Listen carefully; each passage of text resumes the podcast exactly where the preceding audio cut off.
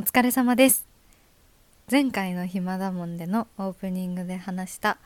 アイドルの友達の卒業コンサート。そして、えー、SixTONES の初ライブについての感想を今日は初めに話したいと思います。両方とも無事に行ってきました。とても楽しかったです。まずはじめにね友達の卒コンについてなんですけどもうやっぱね友達のね子がステージに上がってきた瞬間私は泣きました。本当に泣けた。もうキラキラしてて一番可愛くて肌白くて髪の毛トゥルトゥルででも歌も歌ってダンスも一番上手でなんかもう本当にねえどういう感情なんだろう。誇りに思ったすごい。ああ頑張ってるっていうか輝いてるっていうかなんかそういう気持ちからすごく感動して登場した瞬間から泣けました。でね地下アイドルのライブに行くってこと自体が全部初めてだったもんでその会場入りしたところからちょっと話したいんだけどすっごいお客さんだったのよその日。やっぱ卒業コンサートってこともあって本当にね会場に入りきらないほどのお客さんがいっぱいいたんですよね。で入場してで席とか決まってなくて全部スタンディングっていうのかな。だからさとにかくこう空いてる方に空いてる方にって思って私は入ってすぐ後ろの方に行ったのよ。えこっから見えるかなってぐらい心配なぐらいね、まあ、ちょっと後ろの方にスペースがあったもんで、まあ、初めてだしって思ってそこにちょこんってお邪魔させてもらったんだよね。でライブが始まって、まあ、何曲か聴いててさん？って思ったのがその私のね立ってた席周りの人全員コールしてたのよ。だから私さ多分コール席っていうのそんなのがあるのか知らないけどコールの人たちが集まる席のところに一人でちょこんって行っちゃってもう曲の最中とかもさずっとさなんだろう「お前が一番お前が一番俺のタタタみたいな感じで名前言うようななんかそういうのをずっと聞きながら あの約2時間半ぐらいかなライブに参加させていただきました無知で行くとやっぱそういうことがあるんですねでもね面白かったのがねやっぱねコールをするオタクの皆さんねとても熱量があるし彼女たちへの愛がすごいしだからなんかこう周りの人への気遣いもしっかりできるしなんかね自分もすごく楽しくなりましたその席にいて。もうコールが熱ければ熱いほど私もうわーってボルテージが上がるような、まあ、そんな感じで、えー、コールこそできなかったですけどコール席でお供してくれた皆さんと一緒に、まあ、ライブを楽しんだ感じになりました。てかもうコールを聞いちゃうのよどうしてもその席にいると。なんかね一番ね意味わかんなかったのがね途中の曲のコールで「松たか子松たか子山崎春のパン祭りってみんなで叫んでたの。え、誰のコール？って思って。もう突っ込まずにはいられないようなさ。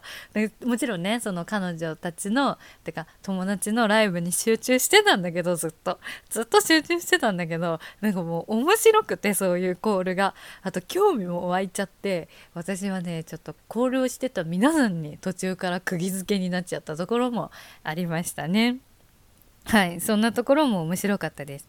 でライブは無事に終わってでなんか一人一人のソロもやったり、えー、卒業するメンバーはお手紙を読んだり本当にね周りのみんなもすごいポロポロ泣いてるようなすごく本当になんか初見だけど分かるすっごく素敵なコンサートだったなっていうような印象だったんですよ。でコンサートが終わってまあみんな退席ってなったら物販っていうものをやってたんですよね。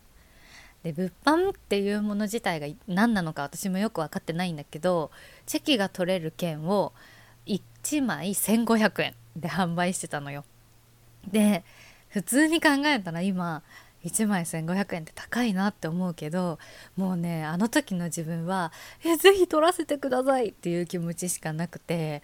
もう速攻で買いましたでもちろん友達のチェキを買ってでねすごいのその友達の人気。やばいの。まあもうさアイドルやってからの年数もすごい長いからもうライブの途中でもペンライトの色が圧倒的に多いなっていうのは思ってたんだけどそのチェキの列ももう1人だけ2階、まあ、地下でライブするんだけど2階の方まで並んじゃうぐらいすごい人気で。でもとりあえず頑張ってチェキを買ってその子の列に並んでワクワクワクワク待機してたんですよねで前の人とかがさ一緒にチェキ取ってるところを見るんだけどさもうファンさがえぐくてえすごいの距離感がやばいしもう至近距離でずっと目見つめてお話ししてるしもうこんな子好きになっちゃうよって思うぐらいね本当に誰にでも優しくて素晴らしいアイドルだなって思いながら自分の番をずっと待ってたんですね。でなんかさやっぱタイマー管理をしてたんですよ。チェキ取ってからちょっとおしゃべりする時間。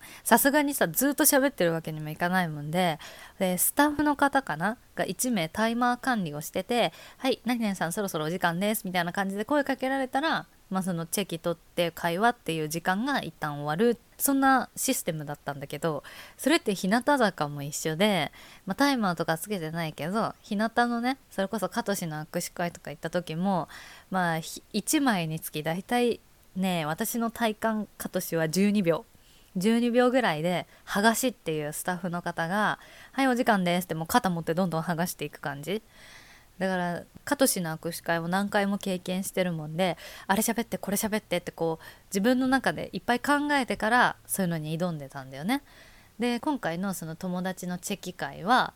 ちょっと長いなって前の人から思っててで同じ列に並んでた後ろの男性の方にちょっと声かけさせてもらって「すいません今回初めてなんですけどこれって何秒っていうルールなんですか？って聞いたらいや厳密には分かんないけど大体30秒ぐらいででもただねトークのスキルでアイドルの子が釘付けになればちょっと長く喋れたりするから頑張ってねみたいな感じのこと言ってくれてあ分かりましたって言ってまあいろんな人の見てたんだけどやっぱ確かにその方の言う通り30秒ぐらい。だけど話が盛り上がるとなかなかこう切れなくてちょっと長くなるっていうのはそんなシステムだったんですよね。でついに私の番が来てでさやっぱ久しぶりの再会だからこっちも緊張するのよ。でまずえ覚えてるかなっていうとこからのスタートだったし今回ここにね来るよっていうのを言ってなかったからすっごいドキドキしちゃってもうやばかったの心臓その時。で次の方どうぞってなって私はちょっと覚えられてないことがすごい怖かったからもう一番初めに「ねえ何々だよ」ってじゃ私の名前を言ったんだよね、まあ、そしたら、まあ、それに気づいてくれたのか顔見て分かったか分かんないけど目がもうただでさえ大きいお目目がね倍になったからギューって目で「えー、嬉しい!」ってすごいびっくりしてくれてて「えなんでいるの?」みたいなもうねそっからまあチェキというものを「はい取ります」って言われて取りましてでまあいろいろお話をさせてもらったんだけどもう何にも変わってなかった本当に可愛くてなんだろうな「え今どうしてるの?」とかなんか「今度絶対ご飯行こうよ」とかもうねなんだろう友達であることの嬉しさとファンとしてこんなにいろいろ喋ってくれるんですか？目を見てっていう嬉しさが重なって私はなんかもうふわふわふわふわしちゃってたのよそのお話の時間。でさ、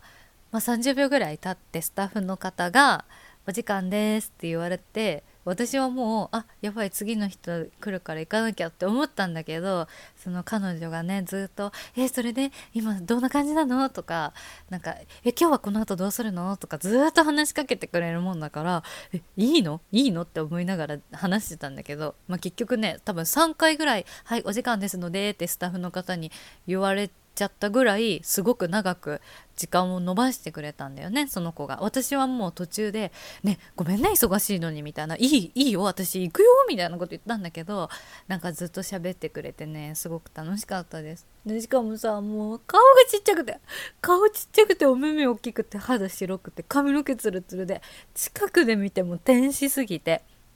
本当に素晴らしいファンサを受けたなというような気持ちでした。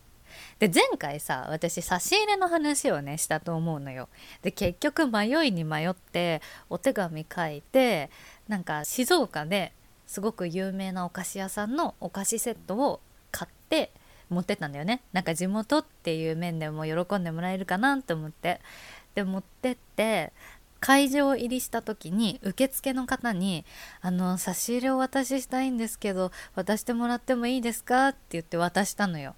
でそしたら、えー、会場の人からあ「お名前聞いてもいいですか?」って言われてあそんな名前まで伝えてくれるんだって思ってで「まあ、何々です」って言えばわかると思いますっていう風に伝えて「あ分かりました」っつってね入り口で受け取ってもらってその日ライブに参加したんですよねそしたらねそのチェキの後の話の時になんかさその彼女の隣のスペースにいっぱいプレゼントみたいなものが置いてあったの。で私のものあるかなと思ったらなくてねえどういうこと？って思ってその友達にね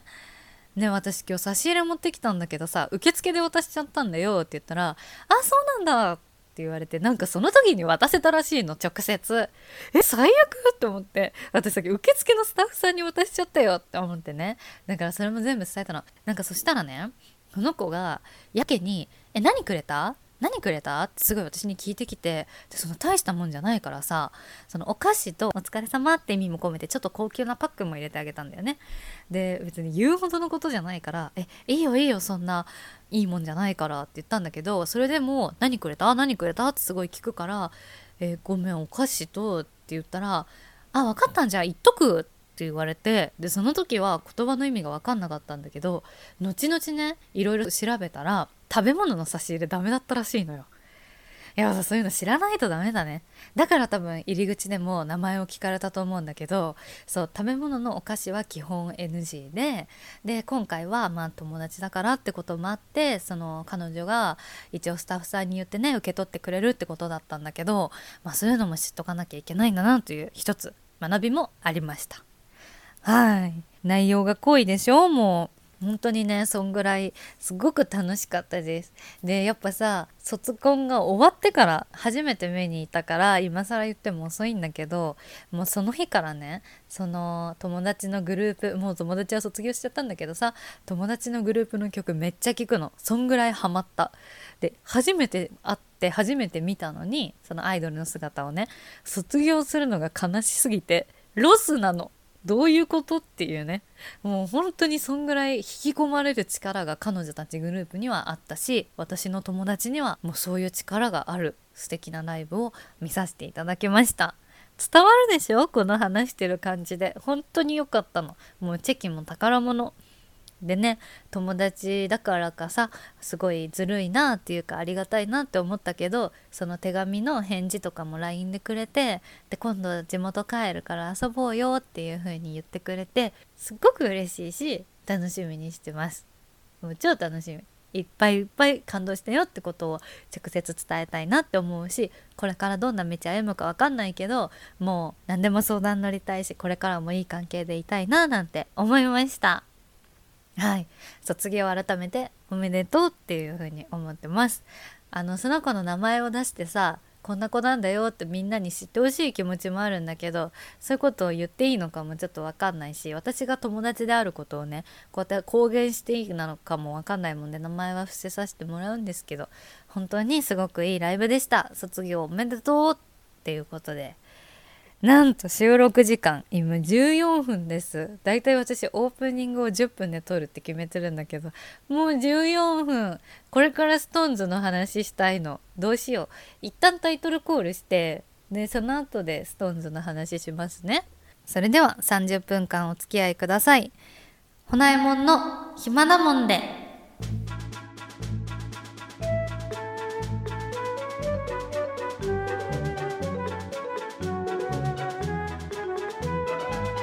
皆さんおはようございます。こんにちは。こんばんは。ショートスリーパー兼インフルエンサーのほなえもんです。昨晩の睡眠時間は5時間。現在のインスタフォロワー数は0人です。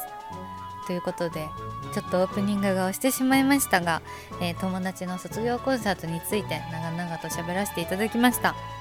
でもう一個喋りたいのがね、えー、SixTONES のライブに初めて行ってきたって話だったんだけど、まあ、前回の「暇だもんで」を聞いてから聞いてほしいんですけど「こっから」っていう曲が聴きたくて京セラドームまで行ったじゃないですか。聞けました。パチパチパチパチパチ。感動。なんかね私はオープニングでやると思うよって前回予想してたんだけどなんと曲目の最後だったんですよ。で瀬戸りっていうのがさ前日にさ公開されてで友達からこの曲やるから予習しときなみたいな感じで送られてきたもんで、まあ、前日の時点でこっからが最後にやるっていうのは分かってたんだけどもうねこっからの前奏が流れた瞬間めっちゃ泣けました。あの曲って泣けるような曲じゃないんだけどもう号泣しながら聴いてました。すっごいパワーをもらえた。本当にパワーをもらえたあの曲から。生で聴けて本当に良かったです。本当にかっこよかったです。で私はその曲がメインで行ったからあの席がね別に良くなくてもいいよっていうのも前回話したんだけどなんとその友達の名義強すぎてスタンドの3列目だったんですよ。あ今ね当日会場に行かないと席がわからないシステムなんだよね。で行ってみたらスタンドの3列目でもうねすんごい近い距離で見れました。SixTONES のメンバーの皆さん。ですっごく楽しかったです。たださこれもねあの SixTONES 初心者だからこそ起こったいろいろなことがちょっとあるんだけどね。なんかすごい SixTONES って今回の確かねツアーのタイトルもこれちゃんと言わないと怒られる。バイブスっていうツアーじゃないかなっていうかアルバムがバイブスっていう名前だったと思ったんだけどもうそういう名前だけあってすごい「おうおいおい」みたいなね。そういう曲ばっかなの SixTONES って。そういう曲ばっかっていうとまたちょっと違うんだけど。でもそういうノリの曲が多いコンサートで。でああいうコンサートって大体ペンライトを持つじゃないですか。そう。なんだけど SixTONES が途中で「おいお前ら拳上げろ!」って言うから私ペンライト置いて拳ずっと上げてたのよ「おーおーおーおーおーって。ずっと私だけ拳上げてたんだけどみんなペンライト持ってんの周りのお客さん。えなんで？拳上げろって言ったじゃんって思って私はずっと拳を上げてたんだけどあれはね後にね友達から聞いたら上げなくてよかったみたい。ペンライトでよかったみたい。なんかねそんぐらい本当に無知というかさ素直に全部受け入れていったライブだったから、まあ、そういうのも含めてすごい新鮮だなっていう風に思いました。でも超楽しかったです。あとねなんかスタンド3列目とはいえステージの構成上こう双眼鏡を使わないとよく見えない時が何回かあったんだよね。で友達は双眼鏡を持っててで私は持ってなくて、まあ、私は別にもうなんか彼たちの歌声を聴ければいいかなって思ってたから普通に聴いてたんだけど途中でアコースティックバージョンの曲になった時に友達が、まあ、ちょっと覗く？って言ってくれて双眼鏡で覗いてステージの方を見たら、まあ、彼らは歌ってるんだけどコントラバスを演奏してる人がいたんですよ。コントラバスって分かります？あのでっかいバイオリン立って弾くやつみたいな。で私吹奏楽部の時にその楽器をやってたもんで熱っって思って双眼鏡でその曲1曲ずっとコンバスを弾いてる人見てましたね。なんかやっぱそういう楽しみ方もしちゃいました。こう生バンド演奏だったしアコースティックバージョンの時はそういう楽器の人たちも出てきてなんかかっこいいなってその楽器の人たちもかっこいいなとかそんな風に思いながら聴いてたところもあって本当何もかも新鮮でした。ねにわかすぎてきっとさ SixTONES ファンの方々がこの話聞いたらちょっと怒るんじゃないかなって思って「ハッシュタグ SixTONES」ってできないのが申し訳ないんだけどとにかく私はこっからを生で聞くことができてすっごくパワーをもらって最高っていう風になりました。ただ学んだのは拳は上げろって言われてもペンライトを上げる。それだけちゃんと覚えておきたいなと思います。また行ける機会があったら是非こっからを聞きたいのでちょっとまた行きたいななんていう風に思います。本当はもっとねいっぱい喋りたいことあるんだけどまたノートにでも書こうかななんて思ってます。はい、えー、それでは引き続きお楽しみください。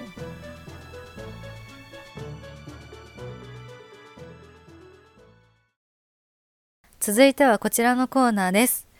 君も一緒にドラえもん博士になろう。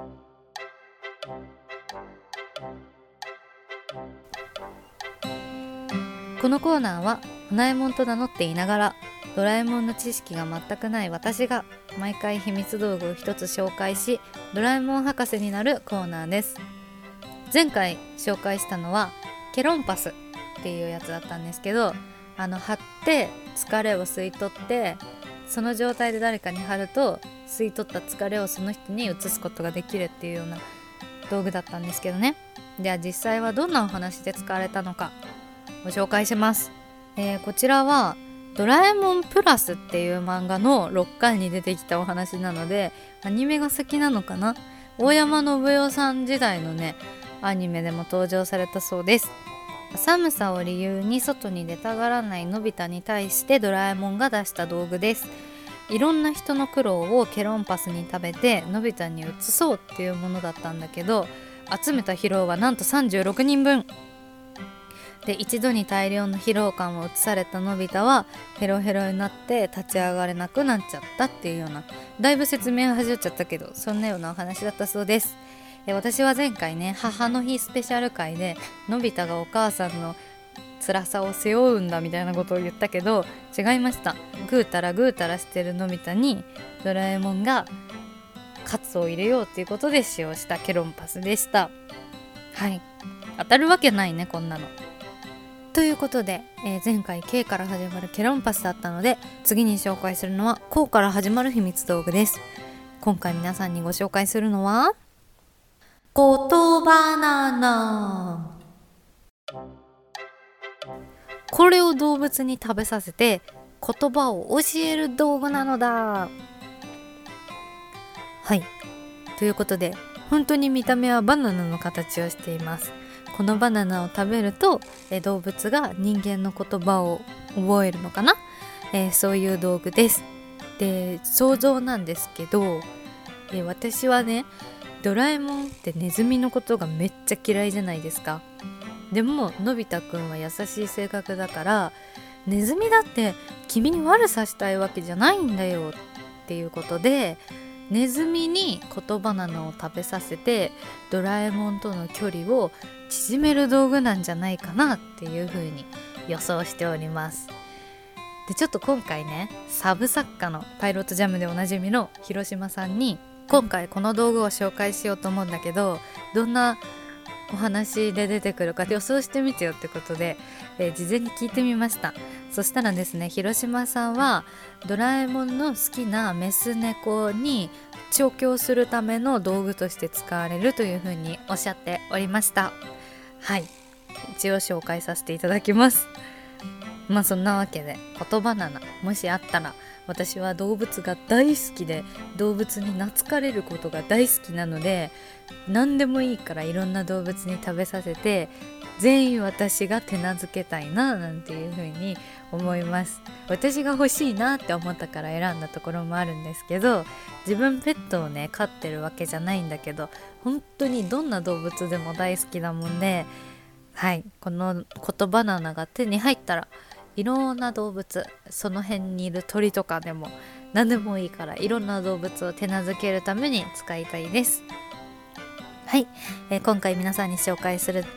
秘密道具は言葉ナでした。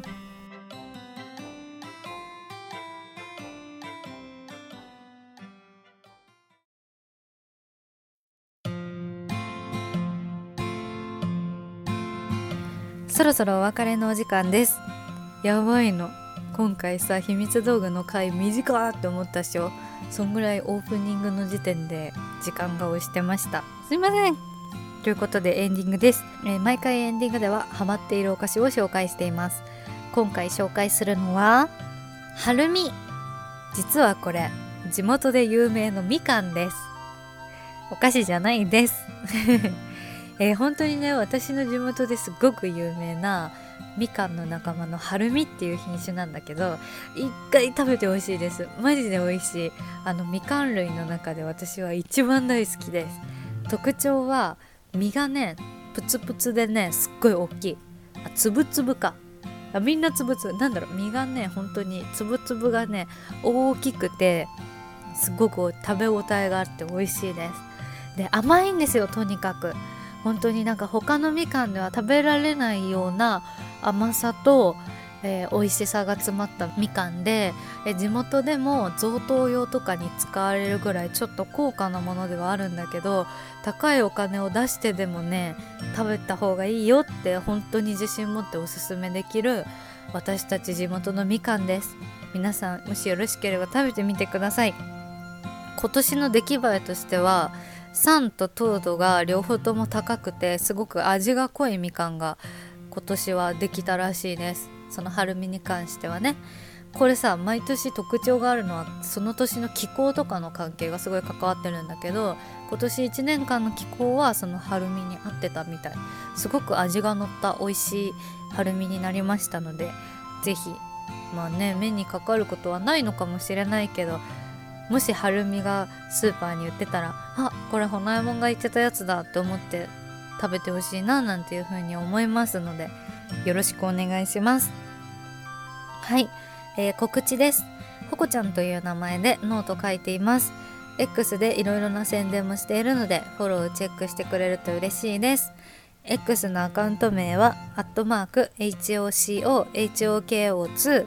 方向方向2です。えインスタはまだ開設していません。